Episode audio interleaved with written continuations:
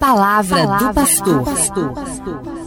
Gente boa, falamos sobre o judaísmo e espero que essas nossas reflexões acrescentem ao seu conhecimento.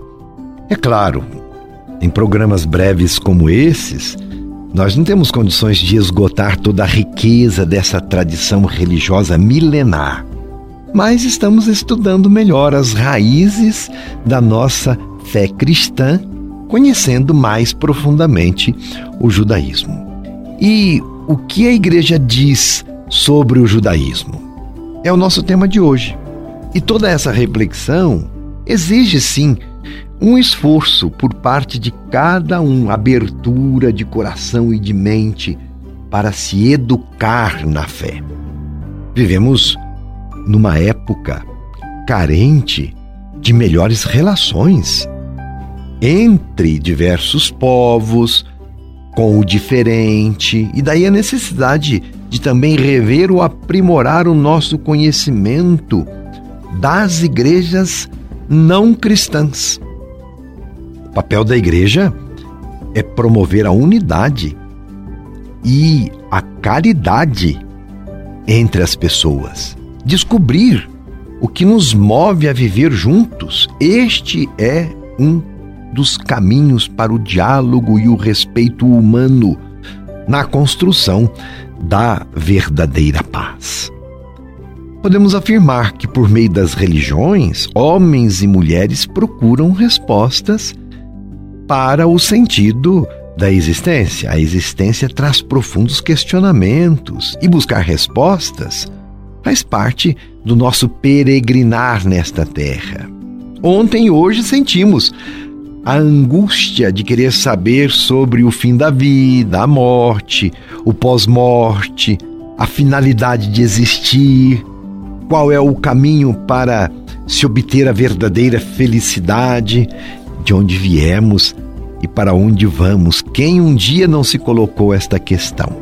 E clarear o enigma da existência faz parte da missão da religião, que nos liga com o transcendente. Independentemente da raça, da cultura, da tradição religiosa, nós somos uma só comunidade. O que nos identifica é a humanidade, somos a comunidade humana temos uma origem comum e um lugar comum, a Terra, para viver. A humanidade tem igualmente um único fim comum: Deus, cuja providência, testemunhos de bondade, planos de salvação abarcam a todos, até que os eleitos se reúnam na Cidade Santa, que será iluminada pelo esplendor de Deus e em cuja luz caminharão os povos. Assim acreditamos nós cristãos. Nós viemos de Deus e para Deus haveremos de voltar. Um dia todos nos reuniremos juntos dele.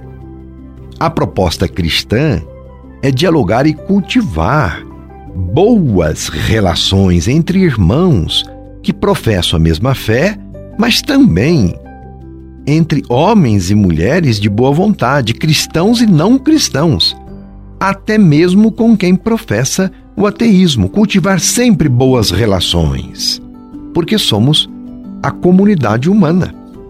Um documento da Igreja que pertence ao Concílio Vaticano II, lá do ano de 1965, Nostra Aetate, fala sobre como devem ser as relações da Igreja com as religiões não cristãs.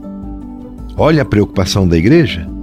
E isso vale para todas as religiões, vale para o judaísmo, budismo, islamismo e outras religiões não cristãs também. E esta relação é o que chamamos de diálogo interreligioso.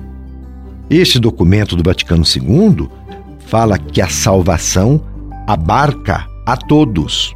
A salvação é para todos. E que há um bem que deve ser valorizado, e que está presente em todas as religiões. Sempre há um bem. Diz assim aquele documento: a Igreja Católica nada rejeita do que há de verdadeiro e santo em todas as religiões e considera a Igreja, com sincera atenção, aqueles modos de agir e de viver, aqueles preceitos e doutrinas das outras religiões. Se bem que, em muitos pontos, estas religiões estejam em desacordo com a própria igreja, há elementos que refletem lampejos daquela verdade que ilumina a todos os homens e a todas as mulheres. Como vimos, o judaísmo está na base do cristianismo e da origem dos apóstolos, colunas da igreja. Alguns livros do Novo Testamento, como as cartas paulinas e epístola aos hebreus, provêm da matriz judaica. Quer dizer, o Novo Testamento não é uma negação do judaísmo, mas é algo escrito com o mesmo espírito do povo judeu. E apesar disso, muitas vezes ouvimos discursos ou lemos textos católicos que tratam do Antigo Testamento como coisa de menos valor. Parece que esquecemos o quanto o próprio Jesus vivia das Escrituras que vieram antes dele. Ele rezava no templo. Enfim, como já refletimos, a Igreja reprova toda e qualquer discriminação por causa da raça, cor, classe social, opção sexual ou religião. Sempre. Qualquer atitude preconceituosa é incompatível com a fé cristã. Os apóstolos Pedro e Paulo insistem com os fiéis para que tenham bom procedimento entre os povos e os povos todos. E você que me escuta agora, como tem dialogado com as suas diferenças, com aquilo que não vai muito de encontro com o que está no seu coração, ou com a cultura que você foi elaborando ao longo da vida, com a sua visão de mundo, como é que você dialoga com o diferente. O diálogo sempre nos interpela a sermos bons, boas pessoas e, particularmente nós, bons cristãos. Reflita sobre isso. Por hoje, meu abraço e minha benção. Você ouviu Palavra do Pastor.